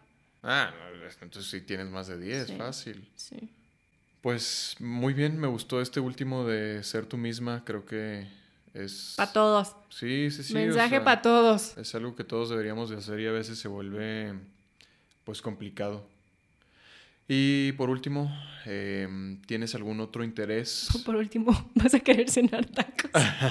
si vamos a ir a los tacos o Me no. voy a llevar a cenar tacos, hermanos. Muy bien, muy bien. Sí, sí, sí, te, lo, te lo Este- mereces, te lo ganaste a pulso. Gracias. Felicidades. Por último, ¿qué? Eh, ¿Algún otro interés que tengas eh, dentro de este mismo gremio? Eh, escribir, dirigir, producir. Pues mira, la verdad es que no había tenido la oportunidad hasta ahorita que ya he tenido más tiempo de un proyecto, o sea, de terminar un proyecto. Eh, estoy aprovechando para meterme a talleres. Voy a meterme a un segundo taller ahorita el 8 de noviembre de perfeccionamiento actoral, Ok. pero va de la mano con, con buscarle por ahí también no solo en, en actuar, sino realmente cuáles son como las bases para yo en algún futuro también poder dar talleres, o sea, creo que también el enseñar es muy bonito y a veces se me da, no sé por qué, pero se me da. O sea, con esto a lo mejor de que antes daba clases de ballet, como el liderazgo va por ahí. Y de la mano, de la mano de algo de la artisteada, podría ser eso, como estudiarle un poco más, más bien yo creo que uno no termina de, sí. de aprender, ajá. Y quiero ver hasta dónde puedo llegar con eso. O sea, sí se necesita pues el varo, el tiempo, pero pues yo creo que poquito a poquito, ¿no? Em, me encantaría hacer teatro. Nunca he hecho teatro profesionalmente hablando. Quiero también a todos los a todos los que están metidos en teatro. Aquí tienen a una increíble actriz. me encantaría, ajá, volteenme a ver, que es que yo creo que es eso, no me sé mover con eso del teatro. Me han dicho que es como te hablan, te escogen y no es, no es como necesario hacer un casting, según yo, ¿no? Ok. Mm, según yo depende como depende, la producción, pero sí puede ser como Bueno, ya, creo que ya es momento. O sea, creo que ya es momento de regresar a un escenario que fue por donde yo empecé y, es justo y necesario. Y pues nada, ya fuera de ahí tengo otras cositas en mente, que es poner un café algún día. Órale, qué padre. Soy adicta al café, para el que no lo sabe. Ok. Sí. Pues va, bastante de la mano entonces tener tu cafecito. Sí. Un cafecito lleno de plantas. Un cafecito lleno de plantas y muy, mucha buena vibra y así. Qué padre. Sí. Eh, justo se me olvidaba preguntarte eso, ¿qué, ¿qué, te gustaría hacer entonces el resto de tu carrera? ¿Cine, teatro, televisión, de todo? De todo. la televisión Yo creo que... Sí, pues ahí vengo, mijo. Bueno, pero pues uno, uno no tiene que quedarse en el mismo lugar. Ah, no, no, Digo, no, no, es que esté juzgando o menospreciando a la televisión, pero... Pero sí, yo creo que de todo un poquito. De todo un poquito y pues no me cierro ninguna posibilidad a que pues lo que te llame, lo que llegue a ti, agarrarlo. Claro. Sí, o sea, tampoco no... Ah, tampoco es... Ay, sí, no. Todavía no estamos en la posición de... Pero vamos a estar, amigos. Ay, sí. Claro, muy pronto. Muy pronto. Muchas gracias por, por estar aquí. De nada, de nada. Eh, a ti, muchas gracias por tenerme y soportarme. Ah, no es cierto. no, no, no. por aguantarme estas, que ¿Cuántos nos hicimos? ¿Dos horas? Ya llevamos como hora y media. Oh my God. Sí, se va rápido, Muy bien, sí, se va muy rápido. No, pues muchas gracias, me la pasé súper chido. Yo podría seguir hable y hable y hable y hable porque luego no se me para el pico pero ya tendremos la, la oportunidad. Sí, sí, sí, eh, seguro habrá una segunda parte. Yo también, justo fue bastante agradable y amena, entretenida la plática. Obviamente. Yo también podría seguir aquí platicando. Lo vamos a hacer ya sin micrófonos, ¿no? Pero... Claro, y de que al rato así. Mm, ya no te hablo. ya sé, mm, ya me voy, ¿eh? Digo, ahorita ya con los tacos vamos a dejar de hablar un rato, pero... pero sí, justo como para no alargarnos tanto, vamos a a cortarle aquí o nos vamos a las 3, 4 horas si quieres aquí en de podcast. Yo no tengo. Mira, la verdad es que yo voy a interrumpir esto porque me estoy orinando. o sea, yo También. sí me acabé esto. Ah, es que justo ya llevas como vaso y medio. Ya. Ok, era entonces un buen timing. Es un buen eh, timing para hacer pipí y para lo que tú quieras. Y para lo que. Eh, no, o sea, las. ¡Ay, no! Bye, adiós. Aquí, me, muchas gracias, aquí me despido. no, muchas gracias. Estuvo, estuvo muy divertida la plática. Gracias por estar aquí. Eh, habrá segunda parte sin duda. Muy bien, encantadísima. Que bueno, muchas gracias eh, y muchas felicidades. Este, creo que va muy bien tu carrera, seguramente vendrán más y mejores proyectos, así que... Para ti también. Muchas gracias. Pronto en... ¿Cómo se llama tu obra? Esto, esto, va a salir antes o después. No, probablemente como a la mitad. Ah, ok. Espero. Bueno, ok. Pero no la mencionamos. Ok, perfecto, no te preocupes. Pero muchas gracias. Pero muy bien. Mis mejores deseos en tu vida profesional y... En todas. En, toda, en, toda... en todos los sentidos. Exacto, es correcto. Eh, muchas gracias por estar aquí. Gracias a todos los que nos escucharon. Eh, nos vemos el siguiente episodio. Adiós. Adiós.